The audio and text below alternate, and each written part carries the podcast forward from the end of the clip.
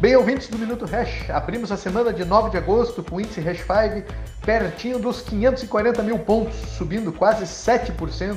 Onde estão os ursos que decretaram a morte do Bitcoin? Onde está o gestor famosinho da Faria Lima que disse que o Bitcoin era o Titanic que afundaríamos juntos com a moeda laranja?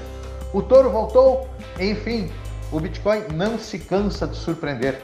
A vítima da vez foi o médico e investidor Michael Burry, ficou famoso pelo filme A Grande Aposta. Nele, ele previu a grande crise financeira e imobiliária nos Estados Unidos de 2008 e fez uma fortuna de alguns bilhões. Então, Burry, há pouco mais de um mês atrás, foi às redes sociais dizer que, em termos de análise técnica, o Bitcoin tinha desenhado um topo de, no formato de um gigantesco head and shoulders e que o Bitcoin iria para abaixo de 10 mil dólares com certeza. Não apenas uh, o preço do Bitcoin reverteu, como Burry simplesmente precisou deletar as suas contas na rede social. Além de provar que a análise técnica nada mais é que horóscopo para financistas, ele mostra também que, independente da sua história e do seu pedigree, o mercado financeiro é composto de probabilidades e não de certezas.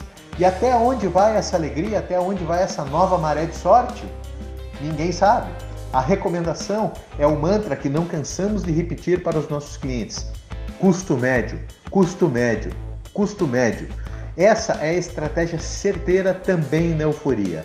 Na alegria e na tristeza, o custo médio vai te capturar a tendência de longo prazo. E vocês sabem que a gente acredita que no longo prazo esse mercado ainda vai crescer bastante.